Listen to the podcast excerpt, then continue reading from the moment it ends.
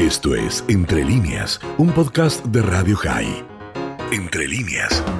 Ariel Eichbaum estuvo hasta muy tarde con toda la gente de la comisión directiva ayer en el escrutinio, mm, como 15 horas estuvieron desde la mañana hasta la medianoche cuando se cerró eh, la, mm, de alguna manera la contabilidad de los votos. Ariel, buen día, ¿cómo estás? Hola Miguel, un poco cansado, pero contentos. Me imagino, ¿no? Fue un día largo con eh, todo lo que significa una elección. Algo más de 9.500 eh, votantes, eh, 45% del padrón. Comencemos por ahí. ¿Contento en términos de la convocatoria? Eh, considerando que venimos de una elección postergada por los mandatos prorrogados en circunstancias extraordinarias por, por dos años y medio de pandemia y, y, la gimnasia esta de volver a salir y a votar eh, lleva es, es, es, una gimnasia que hay que practicar y el voto es, eh, es voluntario, no es, obligatorio, por supuesto. En ese, contexto creo que la participación es, buena y viendo lo que ha pasado en otras este, organizaciones grandes eh, o clubes deportivos, y, siguiendo el porcentaje del padrón que ha votado en otras en esas instituciones, creo que, eh, que sí. Y, pero bueno, eh, aspiramos que en la próxima elección eh, sea aún mayor el caudal de participación, pero estamos conformes. Bien, Ariel, la verdadera elección viene ahora, más allá de que ayer la gente se expresó, y eso tiene que ver con la elección de la nueva comisión directiva y entiendo, como dije, que el BUR podría definir absolutamente todos los cargos por la cantidad de representantes en la Asamblea. Ya se ha definido quiénes serán aquellos que conformen la nueva comisión y sobre todo para muchos, porque en este país el presidencialismo es el que es, ¿quién será el próximo presidente de la AMIA? No, no es algo que está definido. El BUR tiene eh, una, tradición en el ejercicio de, la conducción de la AMIA que primero trata de colegiar las decisiones una vez que se obtiene el resultado, que esto sucedió ayer. Eh, y, por más que tengamos eh, la, la, posibilidad, yo no creo que sea, esto lo digo a título personal y, es una opinión, no creo que sea lo mejor para la institución y para la comunidad que aún pudiéndolo hacer no haya participación de otra u otras listas en la conducción. Eh, el espíritu de la elección indirecta que establece el Estatuto de la AMIA coloca a algunos en un rol y a otros en otro rol. Y, y hay espacio en la comisión directiva para que todos ejerzan con responsabilidad el rol que, el socio le dispuso. Así que eh, se abre un compás de espera donde se va a empezar a conversar, está pesaje en el medio, eh, y esperemos que surja una, una conducción que, que continúe una, una política de gestión, que tenga una gestión sin estridencias y, y sobre todo con logros comunitarios. ¿Estás haciendo un llamado como presidente de alguna manera para que eh, todas las listas integren eh, la nueva comisión directiva?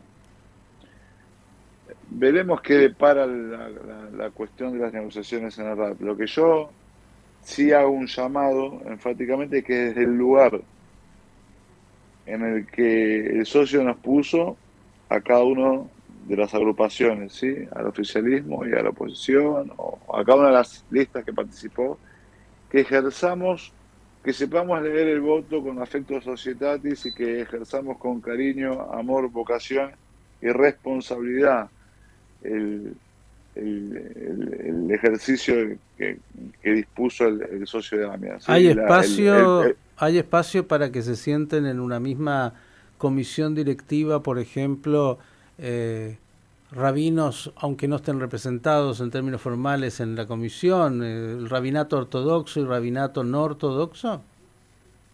Comisión directiva no la conforma rabinos, pero... Por eso lo dije. Eh, dirigentes, yo, yo, a ver, si interpreto tu pregunta, si, si la pregunta es si dirigentes que representan distintas corrientes eh, religiosas pueden compartir una mesa, yo considero que sí, no que pueden, sino que es bueno y es deseable.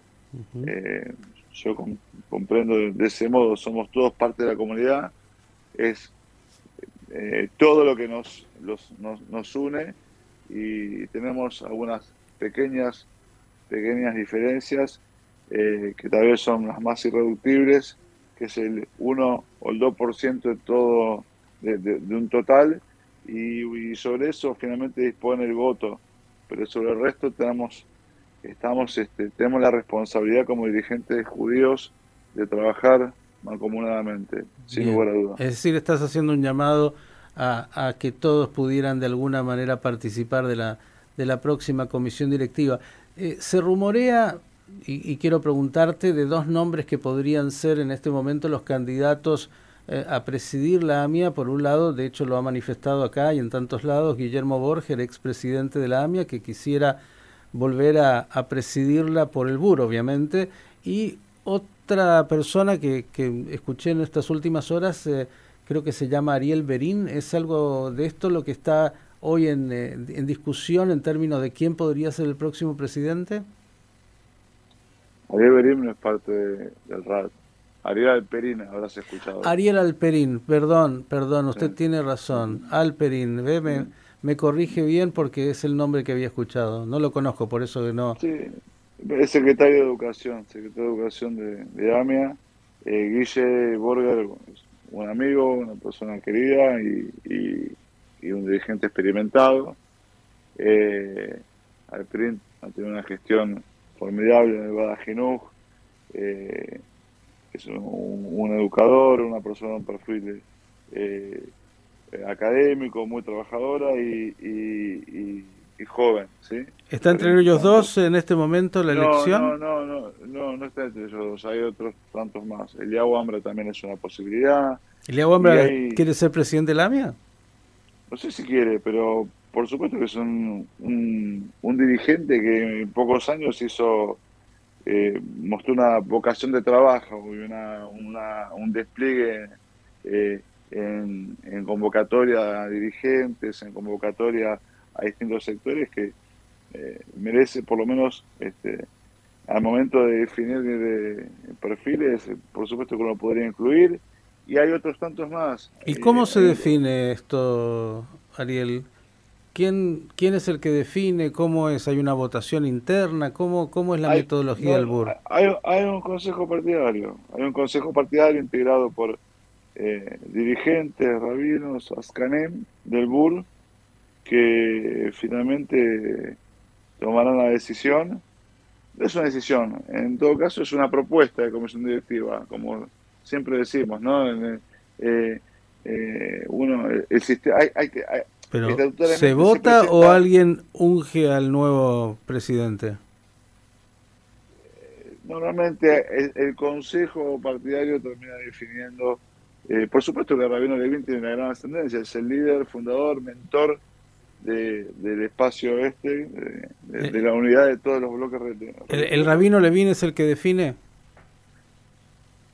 ese que conduce una decisión que va, va a ser eh, consultada por un consejo que ya hace meses que eh, el rabino definió y es un consejo político este, que bueno están todas las opciones abiertas son toda gente de los tres que mencionamos y otros que están también en, los lugares de la lista primeros lugares de la lista son gente eh, proba honesta eh, trabajadora. ¿Hay cargos que eh, ya están definidos? ¿Hay quienes renuevan o toda la comisión se renueva en su totalidad?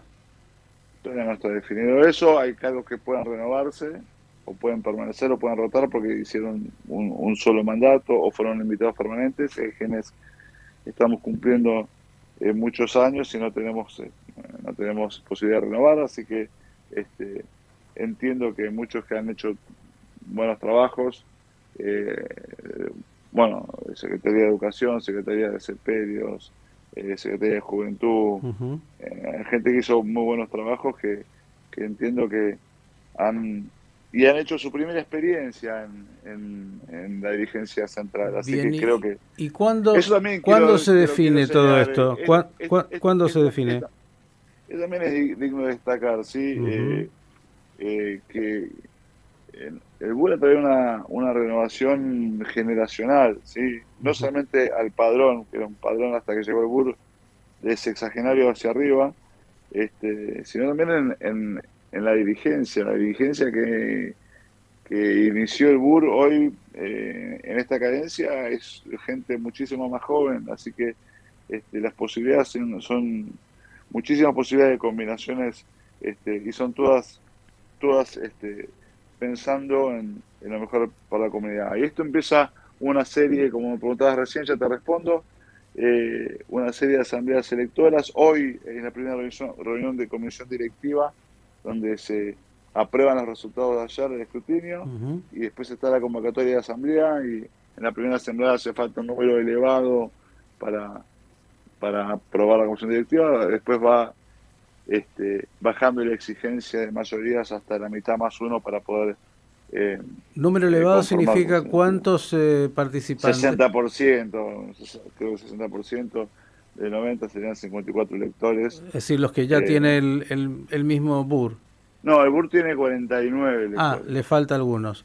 Ok, bien, y, y, la fecha en la cual debería estar ya la nueva comisión directiva y, poder asumir lo que tengo, no tengo el calendario electoral en la memoria, pero lo que sí te puedo decir es que la fecha tope de, recambio de autoridades es el 2 de junio, así que tenemos pesaje en el medio y, un poquito menos de dos meses para, para que la nueva conducción esté ya en, funciones.